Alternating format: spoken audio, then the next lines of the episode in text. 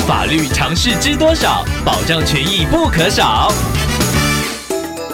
欢迎收听《法律知多少》时间，我们请到瑞银法律事务所律师郑瑞伦来为您解答法律上的疑惑。各位听众朋友，大家好，我是郑瑞伦律师，很高兴又能在这个节目为大家解决一些生活中常见的法律问题，与大家进行交流互动。郑律师您好，听众朋友娜娜透过官网留言板想请问您，之前她的先生跟她借了一笔钱开公司，听众当天就把现金存入公司账户，不过最近发现公司明明应该赚钱，但是却出现现金短涨的状况。听众去银行调查后才得知，有人用 App 转走了公司的钱到另一个账户。由于公司是由另一名合伙人管账管钱，所以听众觉得事有蹊跷，想请问郑律师，这该如何处理呢？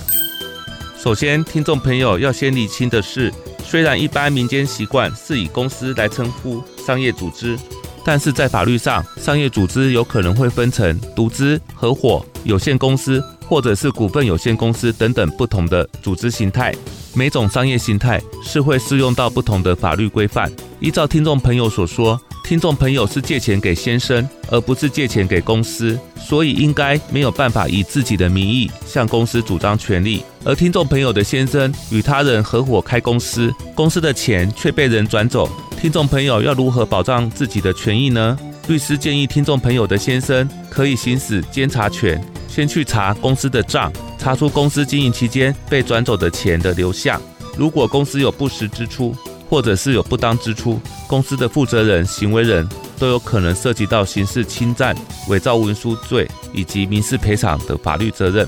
如果公司的合伙人不愿意配合查账，听众朋友的先生也可以向法院起诉，请求阅览查核公司银行账户的明细。法院会请对方提出，或者是直接向银行调取，这样就可以知道公司的钱是转到哪里去了。以上希望律师的回答可以帮助到听众朋友。法律知多少？小小常识不可少，让您生活没烦恼。